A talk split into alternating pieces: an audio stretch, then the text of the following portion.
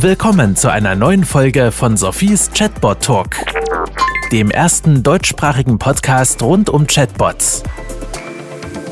Hallo und herzlich willkommen zu einer neuen Folge von Sophies Chatbot Talk. Ich freue mich, dass wir heute mal wieder ein ja, sehr spannendes Gespräch rund um einen sehr konkreten Chatbot-Anwendungsfall führen werden. Zu Beginn der Folge möchte ich mich wie immer bei meinen Partnern bedanken. Das ist die UMB aus der Schweiz, das ist CMM 360, das Kundenservice-Magazin im deutschsprachigen Bereich und das ist der Kurt Creative aus Berlin, der sich immer um die Qualität und den Schnitt dieses Podcasts kümmert. Und natürlich auch heute vor allen Dingen bei meinem Gast, dem Florian Kaspari. Florian hat genau das gemacht, was ich immer am Ende vom Podcast sage hey, wenn ihr Ideen habt, wenn ihr Input habt, wenn ihr Wünsche habt, dann meldet euch einfach bei mir. Und er hat mir vor, glaube zwei, drei Wochen, das war recht spontan, eine sehr freundliche E-Mail geschrieben und gesagt, hey Sophie, ähm, wir haben da so einen digitalen Pflegeberater entwickelt. Hättest du nicht mal Lust, darüber in deinem Podcast zu sprechen? Und ich muss sagen, ich habe dann gedacht, ja, Pflege, das Thema Gesundheit haben wir vielleicht mit Versicherungen abgedeckt, aber ja eigentlich nicht wirklich. Und äh, somit fand ich es ein sehr, sehr spannendes Thema und glaube auch, die Art und Weise, wie dieses Projekt zustande gekommen ist, was der Bot macht, ist für euch recht relevant. Und insofern, ja, vielen Dank, Florian. Ich freue mich auf die Folge und das Gespräch mit dir. Und vielleicht kannst du zu Beginn einfach ganz kurz ein, zwei Sätze zu dir sagen und dann starten wir eigentlich direkt mit dem Bot. Sophie, es freut mich sehr, dass du mich eingeladen hast zu dem heutigen Gespräch. Ich hoffe auch, dass deine Zuhörer es genauso spannend finden. Ich bin Gesundheitswissenschaftler und Geschäftsführer bei der Töchter und Söhne Gesellschaft für digitale Helfer. Töchter und Söhne ist ein kleines Unternehmen in Berlin, das digitale Services erstellt mit dem Ziel, Pflegebedürftigen und ihren Angehörigen im Alltag zu helfen. Ja gut, ich glaube, jetzt kriegen wir schon die erste Idee für diesen Chatbot. Aber jetzt sagt doch mal ganz konkret, was war so die Grundidee von eurem Bot und wer ist vor allen Dingen auch die Zielgruppe? Ja, vor fünf Jahren hatten wir schon mal die Idee, Chatbot zu starten. Töchter und Söhne steht im Wesentlichen für Beratung, Information und Schulung von pflegenden Angehörigen. In Deutschland gibt es knapp fünf Millionen pflegebedürftige Menschen, die von sieben Millionen Angehörigen gepflegt werden. Wenn man in eine Pflegesituation kommt, dann hat man erstmal ganz viele Fragen. Wie funktioniert Pflege? Bisher haben wir das über Online-Pflegekurse gemacht und das ein E-Learning-Angebot und uns dann bewusst geworden, dass die Pflegebedürftigen noch viel, viel mehr Fragen haben, die wir gerne beantworten müssen. Gleichzeitig gibt es schon viele Beratungsangebote, die telefonisch stattfinden, wofür natürlich sehr viele Ressourcen benötigt werden. Und als wir darüber nachgedacht haben, wie können wir unsere Schulungsangebote ergänzen, war dann für uns der logische Schritt, dass wir ein Beratungsangebot schaffen wollen. Und haben wir Gespräche mit Pflegekassen geführt, wie sie diese Idee finden, haben auch ähm, pflegende Angehörige interviewt Daraus ist dann Mitte letzten Jahres das konkrete Projekt geworden. Wir haben ein kleines Projektteam zusammengestellt, haben uns ähm, Technologiepartner gesucht und dann begonnen, drin Chatbot den digitalen Pflegeberater zu entwickeln. So, jetzt muss ich direkt mal einhaken.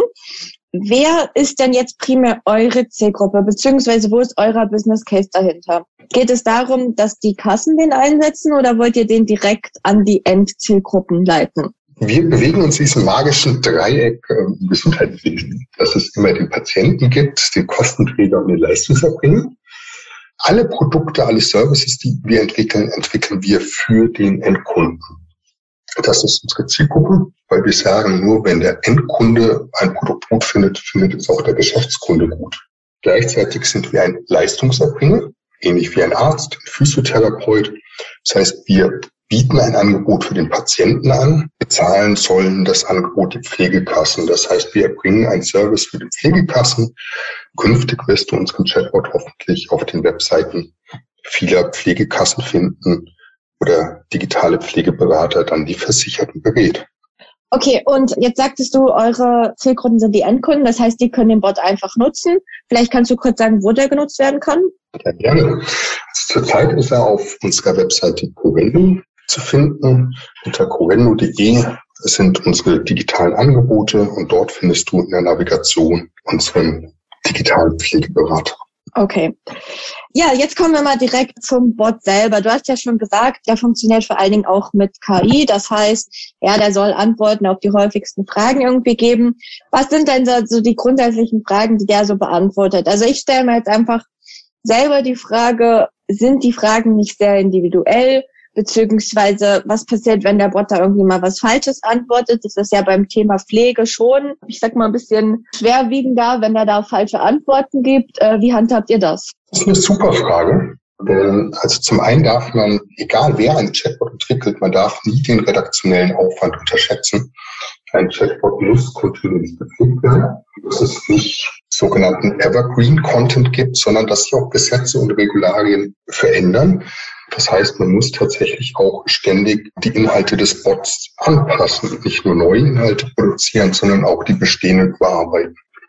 Am Anfang haben wir fast ganz klassisch eine Literaturrecherche gemacht.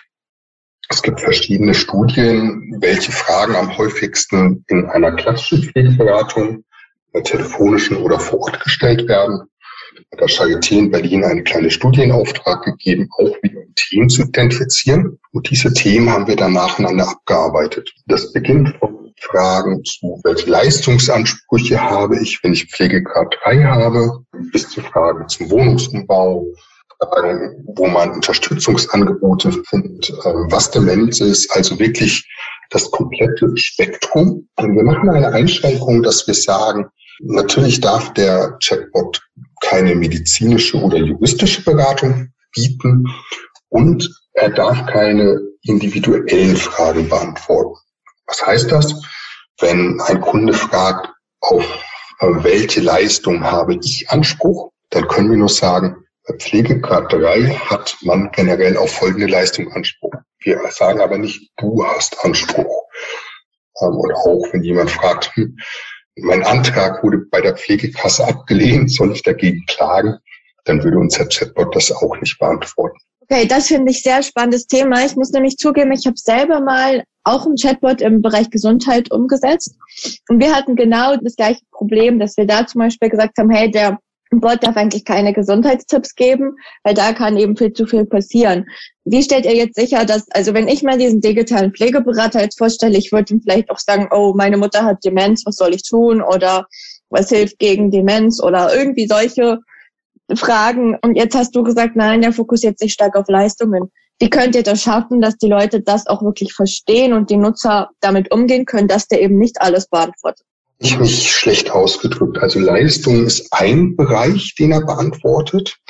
Aber das Ziel ist es, dass er wirklich alle Fragen zur Pflege beantworten kann. Und er kann jetzt schon viel, viel, viel mehr als nur Fragen über Leistung zu beantworten. Parallel zum Entwicklungsprozess ist bei uns ein inhaltliches Qualitätskonzept entstanden, wo wir mittlerweile fast sechs Seiten, wo wir uns eine Selbstverpflichtung aufgelegt haben, das sind zum Beispiel die Qualitätskriterien guter Gesundheitsinformation.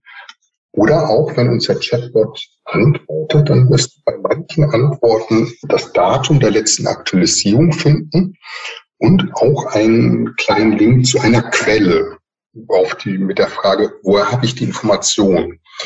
Das heißt, wir sagen nicht nur, wer hat die Information erstellt, sondern auch, wo kann ich nachlesen, dass diese Informationen wichtig sind und wann sind diese zum letzten Mal aktualisiert worden. Und so versuchen wir eben ein kontinuierliches Qualitätsmanagement einzuführen oder haben es eingeführt, mit dem wir sicherstellen können, dass die Inhalte immer fachlich wichtig sind und auch aktuell sind.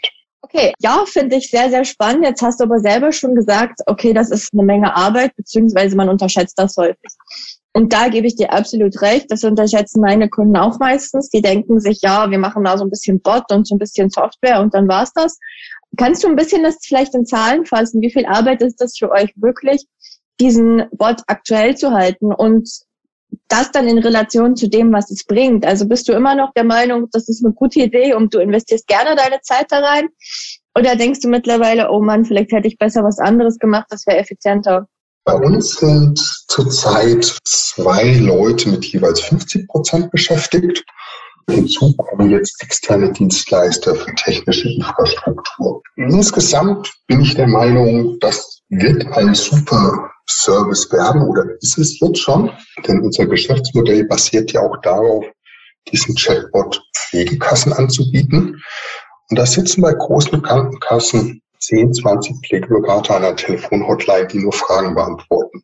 Und ähm, so ein Chatbot kann einmal rund um die Uhr, ganz klassisch, Fragen beantworten. Er kann aber auch standardisierte Fragen sehr gut beantworten. Er kann auch schon mal Informationen abfragen, bevor dann zu einem Pflegeberater weitergeleitet wird.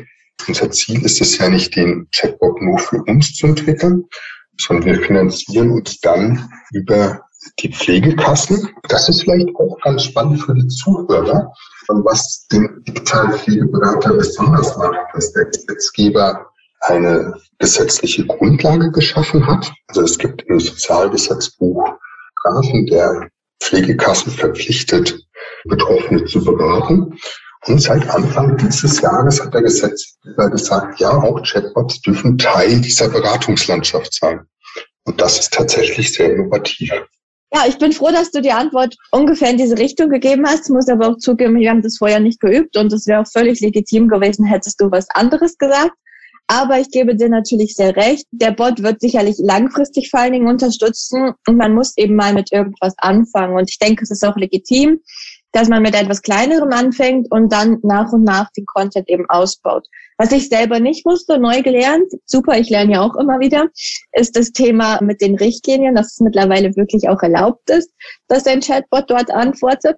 Aber was mich jetzt noch interessieren würde, sind eigentlich zwei Sachen. Zum einen, ich habe gerade gestern Abend äh, zusammen mit meinem Doktorvater ein Event zum Thema KI und Ethik gehabt und beschäftige mich auch gerade in meiner Doktorarbeit so ein bisschen mit der Fragestellung, wie können Chatbots ethisch sein? Müssen sie das? Und äh, ja, da muss man sich natürlich auch mal fragen, was ist denn eigentlich Ethik? Ähm, oder wer weiß das? Oder wer kann das definieren? Habt ihr das irgendwie in irgendeiner Hinsicht berücksichtigt oder äh, sagt ihr, ja gut, das machen wir dann im nächsten Schritt? Da muss ich sagen, nein. Was wir gemacht haben, ist auch wieder parallel zu diesem inhaltlichen Qualitätskonzept sein Redaktionsleitfaden entstanden. In dem Redaktionsleitfaden gibt es gewisse Richtlinien, die auch ethische Aspekte umfassen. Aber wir haben das Thema jetzt nicht als ein einzelnes identifiziert, was wir so direkt angehen. Okay.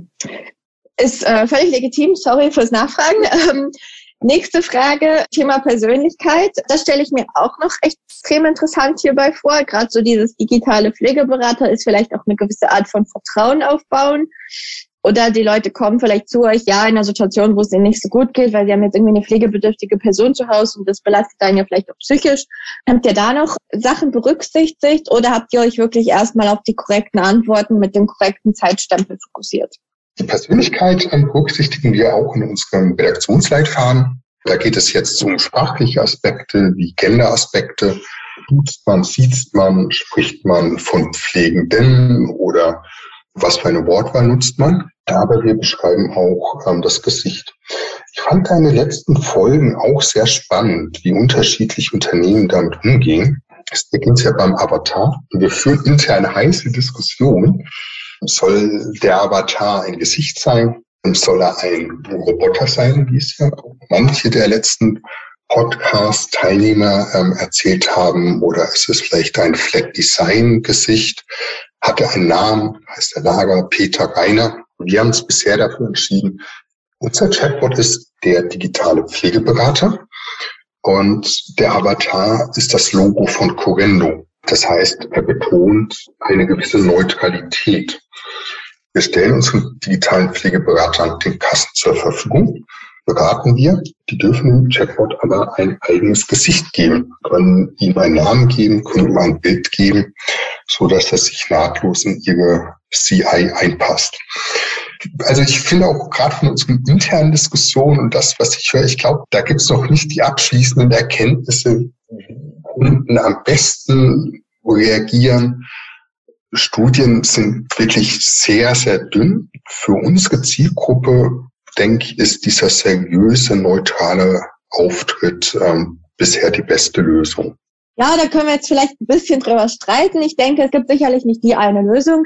Ich glaube, es hängt aber auch sehr stark von der Zielgruppe ab und nicht nur von der Zielgruppe, sondern auch von der Situation, in der sich die Zielgruppe befindet. Eben genau, was ich gerade gemeint habe. Also ich habe letztens ein Experiment gemacht zum, mit den Banken zum Beispiel, wo ganz klar sich gezeigt hat, wenn Kunden genervt, schlecht gelaunt sind, weil sie vielleicht gerade ihre Kreditkarte verloren haben, dann äh, hilft da nicht großartig Persönlichkeit vom Bot, dann muss man einfach mit einer schnellen Lösung als Bank performen.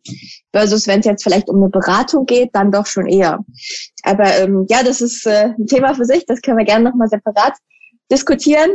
Ich habe fürs Erste, glaube ich, all meine Fragen gestellt und wenn ich mal so auf die Zeit schaue, dann ist so die erste Joggingrunde der Zuhörer jetzt vielleicht langsam vorbei oder die Autofahrt beendet. Das ist immer ein gutes Zeichen dafür, dass die Länge der Podcast-Folge soweit in Ordnung ist und man mal zum Ende kommen sollte. Aber äh, bevor wir das wirklich machen, Florian, letzte Frage an dich. Gibt es von deiner Seite aus noch irgendetwas, was du unbedingt erwähnen möchtest, wo du sagst, ja, da ist das Projekt sehr besonders für oder das hast du gelernt oder das hat dich erstaunt? Was möchtest du da noch sagen? Ich habe in dem Projekt persönlich sehr viel gelernt. Ähm, eine Sache, die ich auch mitgenommen habe, ist, dass künstliche Intelligenz erstmal aus meiner Sicht noch ein Wort ist, was häufig benutzt wird. Auch unser Chatbot basiert auf einer Art von künstlicher Intelligenz, aber dass man zu echter künstlicher Intelligenz bei Chatbots kommt, das ist noch ein weiter Weg. Ja, ich glaube, da gebe ich dir absolut recht. Das äh, haben wir gerade auch gestern Abend an meinem Meetup wieder mal diskutiert. Was ist Intelligenz und ja, wann kann das ein Bot? Auch wieder ein ganz, ganz anderes Thema. Ich glaube, da können wir auch mal eine Folge drüber machen. Florian, ich danke dir ganz herzlich für deine Zeit. Ich danke natürlich auch den Zuhörern und, wie ich es eingehend schon gesagt habe, vor allen Dingen unseren starken Podcast-Partnern UMB, CMM 360 und Code Creative. Und ja, jetzt wünsche ich euch allen noch einen tollen Tag und ihr wisst, wenn ihr Inputs habt, Fragen oder Wünsche, einfach gerne melden und dann bis zum nächsten Mal. Das war Sophies Chatbot Talk. Kennst du schon Sophies Buch Digitale Freunde? Darin erfährst du alles darüber, wie Unternehmen Chatbots erfolgreich einsetzen können. Bestelle jetzt dein Exemplar auf Sophies Webseite www.100mark.ch.